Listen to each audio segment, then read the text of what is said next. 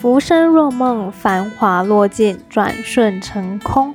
欢迎各位听众回到梦华茶室，我是今天的主讲人舒雅。那么在节目开始之前呢，先跟大家聊天一下。好，希望我今天呢也是一刀未剪版本，我只想要修声音而已。好，我并不想要再 剪掉一些内容部分。好，所以说。嗯，麻烦大家帮我包容一下，如果我有口误的话，这是难免的。好，那么在节目开始之前呢，麻烦大家在各自听的平台上面帮我按下订阅或追踪，这个按钮呢是不用付费的，所以大家可以放心的点按。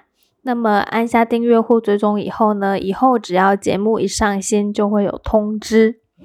好，那基本上本频道是每个礼拜的周一会上一集新的节目内容。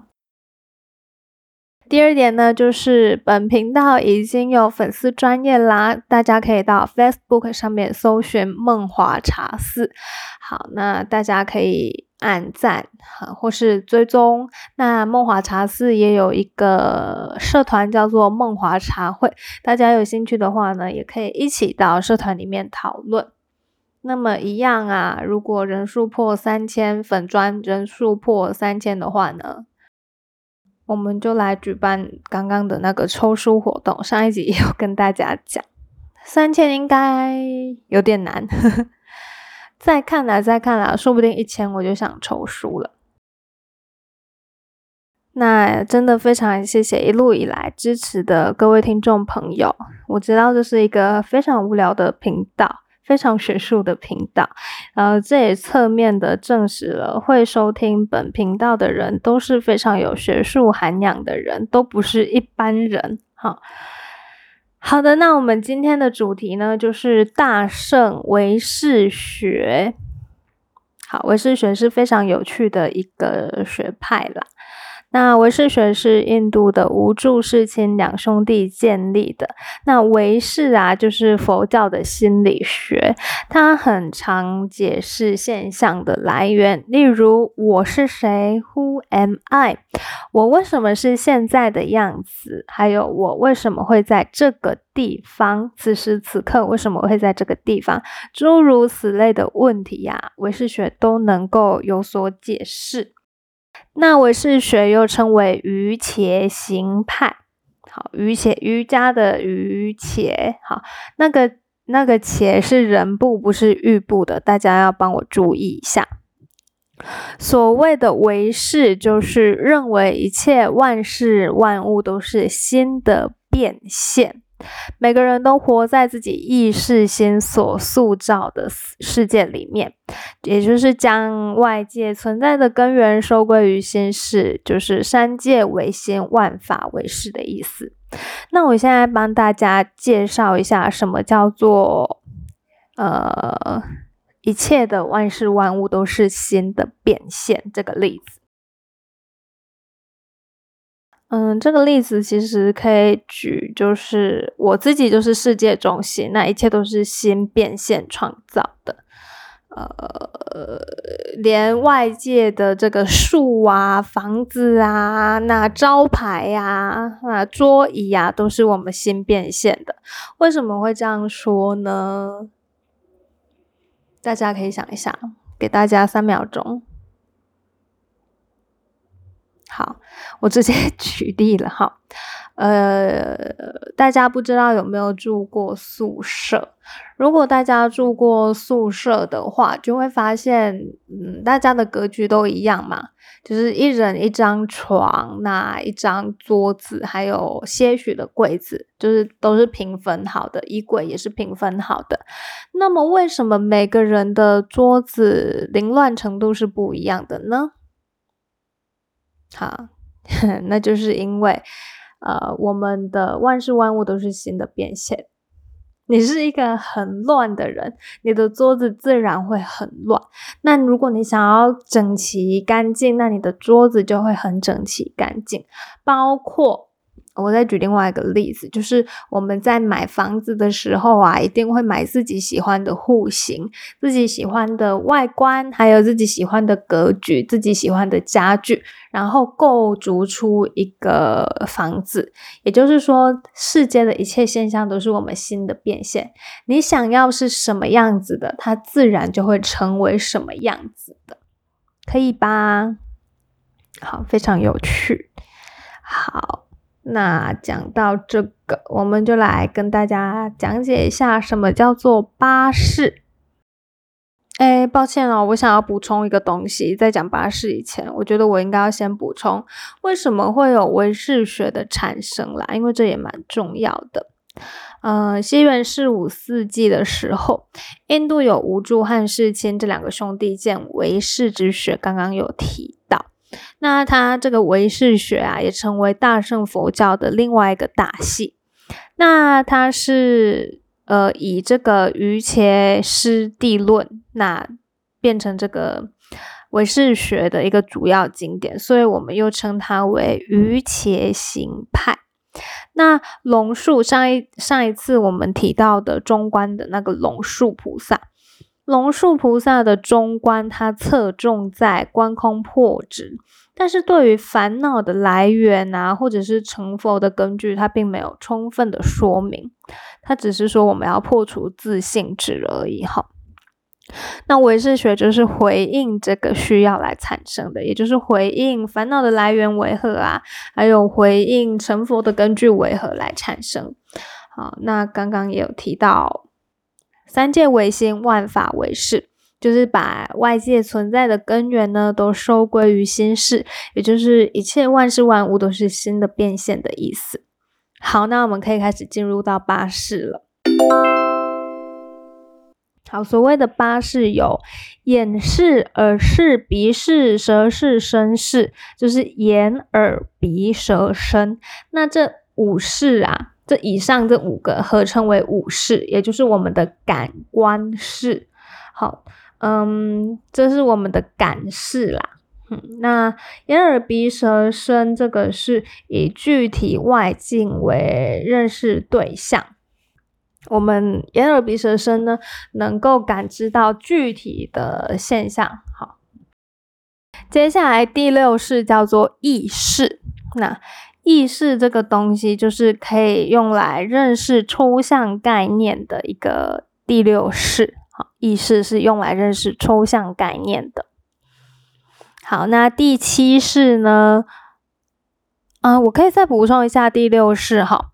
呃，这个意识啊，其实它是会不断的改变，因为我们会思考啊，抽象跟推理分析前六项。那意识是无法永存的，不过我们的如来藏可以不断的进入轮回，等等会跟大家讲什么叫如来藏。好，来第七式是莫那式。好，这个莫那式就是我是，就是执着我跟我执，它会执取第八式。好，那熏习熏习，好，其实只取第八世的阿赖耶识的种子为自我。好，那接下来我们要讲很重要、很重要，大家一定要记得的阿赖耶识。阿赖耶识它又叫做根本是如来藏，那它是第八世。好，那这个阿赖耶识啊，它是呃可以储存种子的地方。可以储存种子的地方，那也是我们成为人的一个根本，它也是一个灵魂不灭的一个根据啦。因为我们的阿赖耶识呢，会跟着我们一起轮回在轮回里面，轮回在这个整个十二因缘里面。好，阿赖耶识是不断的流转的，它不会因为我们的躯体没了，它就。消散，它就不见。相反，我们的躯体没了，但是我们的阿赖耶识呢会存在。好，继续哦。嗯，阿赖耶识是一切现行种子的储藏处。我现在先跟大家讲什么叫种子，什么叫现行。种子呢，就是事的潜藏状态、潜在状态；那现行呢，就是事的表现状态。人在生日常生的日常中的这个所作所为，所有的起心动念啊，所有的业种，还有累劫累世的作为，都会形成种子。好，包括这个善业啊、恶业啊，跟无记业，我们有提到嘛？业这个意，这个翻译是行为的意思。那业有善业，有恶业，也有中立的业，就是不善也不恶的业。那这些业啊，都会成为种子。好，呃，我们我们先讲现世的就好。我们日常中的所作所为，所有的一切，阿赖耶识就像是飞机上面的黑盒子一样，不管你做了什么事，你的起心动念，你甚至有那个念头。它就会存在阿赖耶识里面，它会记录一切，好，就像是黑盒子一样。就算是飞机坠机了嘛，它支离破碎，它坏掉了，不过黑盒子还是会在。好，我们的阿赖耶识之于身体，就是刚刚那个意思。那阿赖耶识。也会把我们上辈子、上上辈子留存的东西，呃呃的这个东西都留存在阿赖耶识里面。好，它是不断的、不断的累积、累积的。那阿赖耶是库藏的意思，它摄取一切的种子，种子又会不断的熏习，也就是呃我们的口身。意的这个势力会残留在心事中，那有一些业力啊，那这个业力是有善有恶的嘛，有一些业力它非常强大，所以说人常会有不得已的拉扯，或者是往往难以改变，或是没有自觉。哦，这个要解释很多东西哈，先讲熏习好了。好，熏它是一个动作。好，它是一个动作，就像是我们在熏香一样。好，熏洗它是一个譬喻，就是指无形中被感染。例如，我们会用花来熏衣服，让衣服香香的，这个作用就叫做熏洗。那花虽然说散掉了，但是我们的香气还会留在衣服上面，这叫做习气。那人的一切行为是透过不断经验熏习，形成特定的观念跟习惯，存在阿赖耶识中，所以它并不会因为肉体的变灭而消散。这就是熏习。好。那这个熏习是一个作用啦，是一个动词的意思。好，我们我们会一直累积，我们会累积。比如说，我们的懒惰也是累积出来的。为什么我们 都知道不要懒惰，但是还是会懒惰？就是因为我们的阿赖耶识里面呢，呃，有太多太多累积而成的懒惰，所以说我们的第七世。它第七世会直取第八世嘛？莫那世会直取阿赖耶识，所以说我们的莫那世里面有太多太多这个懒惰的这个因子，我们才会没有办法控制，我们无法去，我们无法去抵抗它。我们想要抵抗，但我们无法，好，往往难以改变，或者是没有自觉。好，好。我先跟大家讲完比较理论的，我再帮大家举例，好会比较好一点。种子是事的潜在状态，现行是事的表现状态。人的日常所作所为，不管是善或恶，过后呢都会形成种子，不会消失。种子跟现行它是相对的概念，只要种了因呢，我们就一定会有果宝。那种子作为各种现象生成的因，一旦熟成而产生的现象就叫做现行。也就是说，因跟果，好，呃，种子。埋在土里嘛，它有一天呢就会成熟，它就会有现象产生，它就叫现行。所以说你现在所作所为都有可能在未来，或者是甚至是说下辈子影响到你。那我们现在的所作所为有可能是过去对我们的影响，或是上辈子留存在阿赖耶识里面对我们的影响。好，这些都是有所连结、有所关联、环环相扣的一个东西，就像是十二因缘是十二个环节，因果相随的。那人的行为的总和，不管是善恶或者是无记的，会变成种子。一切种子设藏在阿赖耶识里面。因缘和合的时刻呢，就会发生作用，就叫做现行。种子会不断的现行，产生种种虚妄的心事活动。作用以后呢，我们又会熏成种子，藏在阿赖耶识中。以后呢，又起现行作用。所以这是非常可怕的。一旦是一个坏的习性的话，它就会不断的。不断的产生，也就是说，我们过去，我们以过去、现在、未来来举例的话，过去我们有这个迟到，迟到，好，我们过去迟到过，对不对？好，那，呃，那我们有可能呢，以后也会一直迟到，为什么？因为它会不断的熏，不断的熏在你的阿赖耶识中，那它就会越累积越多，就像是人天生有的污点一样的意思。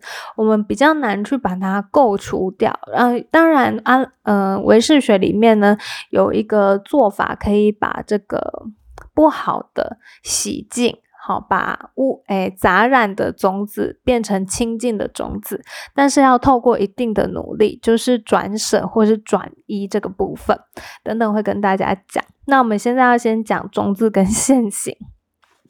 好，再举一个例子哈，嗯。这很这很可怕，这是一个很可怕的东西。我觉得种子跟现行真的很可怕，所以说大家真的起心动念都要是为善的才是好的。好，只有为善，我们才能确保以后我们不会遇到一些什么可怕的事情。好，有一个例子哦，这个例子不知道好不好，可是我觉得姑且可以使用。好，就是嗯。有一对情侣啦，他们是曾经的情侣。那他们分手后呢，后来又各自有了家庭。那多年后，某一个这个男男主角啊，心中就突然想起他的初恋女友，那也多方去探听他，那想要安慰现在呃那个状况很不好的初恋女友。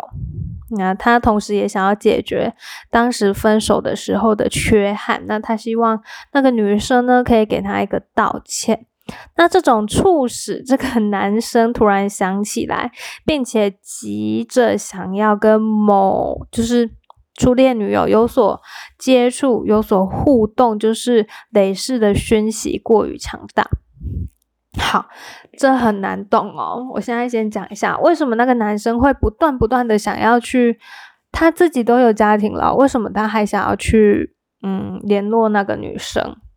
好，而且是在莫名其妙的状态下哦，明明他们已经多年也没有联络了，为什么又在这个时此时此刻又会有这种想法呢？这就是起现行了。种子起现行了，种子埋在土里，但它有一天就破土而出，破土而出，你就没有办法控制它了。好，也就是说，再举一个例子好了，就是说有一些女生啊，或者是有一些男生，很容易感情上不顺遂，就是不断的找到一个渣男。我以女生为例子好了，因为我是女生。好，假装我喜欢一个男生，我被那个男生伤害过了，那为什么我又会继续？我在后来的交往又继续不断的被伤害，为什么？那就是因为我学不乖啊！我的熏习就是不断的让我喜欢上那一种会伤害我的男生。好，这个东西，这个种子埋在土底，那它发芽了，我又被伤害了，但是我又没有办法控制自己，因为他的业力太过强大，业力太过强大，我没有办法控制自己不喜欢那种男生啊。那那个种子又起现行了，我又再次爱上不该爱的人，又再次爱上渣男，那我可能又被打，又被家暴，好，那我又跟他分手了，那这个东西又又存在我的种子里面，那我又遇到下一个又是渣男，又会打人的，好，就是不断的一个恐怖的循环，永远出不来，绕在那个圈圈里面。所以说，各位女生，各位男生，如果你意识到你一直不断的遇到一些渣男啊，或者渣女，一定要注意哈，你们要跳脱出那个轮回、那个圈圈里面，要不然你往后遇到的人还是会是那种人。就是这一些人的条件要慎选，你不要让你过去的喜欢就是影响到，不要再喜欢那种类型，就不会发生这种事情，就不会有熏习的作用，可吗？好，我现在有点像在传教，但我真的不是在传教。好，我真的不是在传教，我只是希望大家就是不要不要执着在。对，被受伤害里面，好，尤其感情的事情很可怕。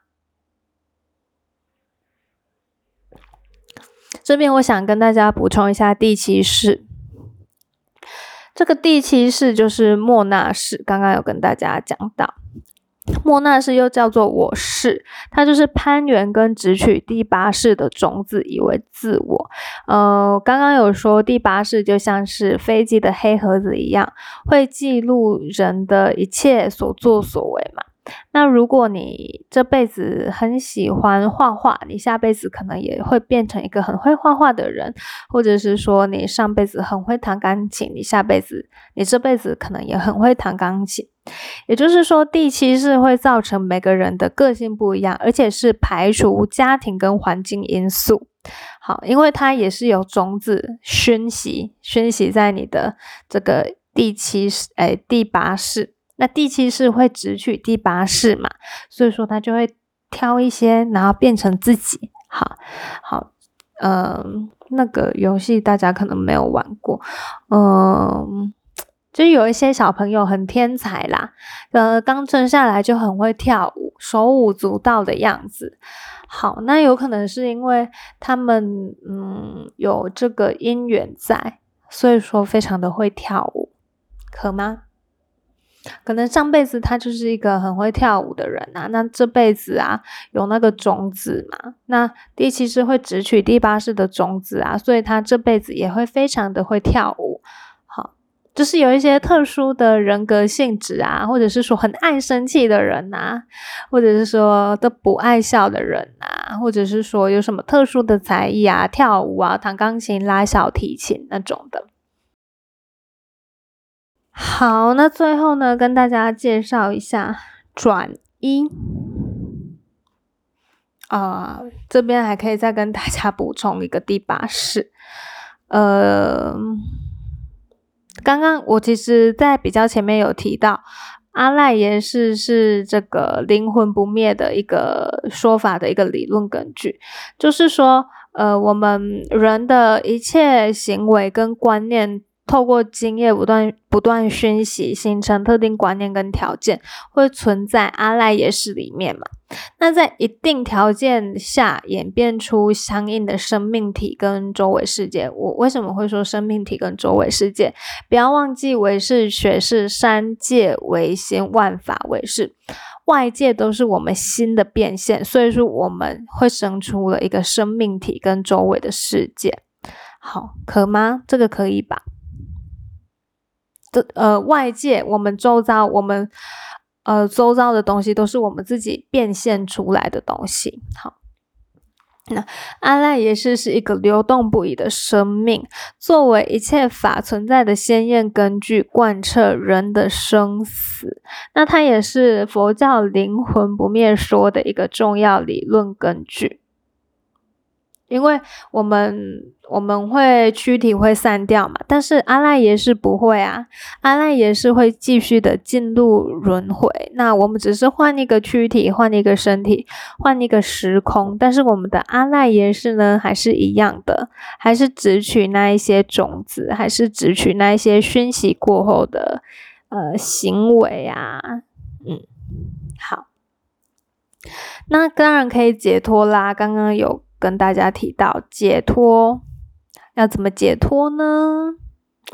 解脱的方法就是转一，或者是转舍，或是转世成智。好，转一等于转舍，等于转世成智。好，那转舍有漏心事而无漏智慧。也就是说，我们可以透过修行，把生命中的污染种子转成清净的种子，转恶为善。最重要就是靠熏习。那唯识中认为最有效的熏习就是正文的熏习，也就是说，我们可以透过听闻正法而开悟。可能就是呃，某一些电视台会有那个师傅在讲经呐，在解释。大家可以去听听看看，大家有没有开悟这样子。好，那讲到这个污染种子跟新进种子啊，我这边先帮大家预告一下，污染种子我们又可以称是杂染种子。好，那以后呢会有一个部分是真心跟妄心之争。好，那这个到时候会跟大家讲，呃，会。跟如来藏的真常之教一起讲，好，因为如果我单只下一集如果只单讲如来藏的真常之教的话呢，内容会偏少。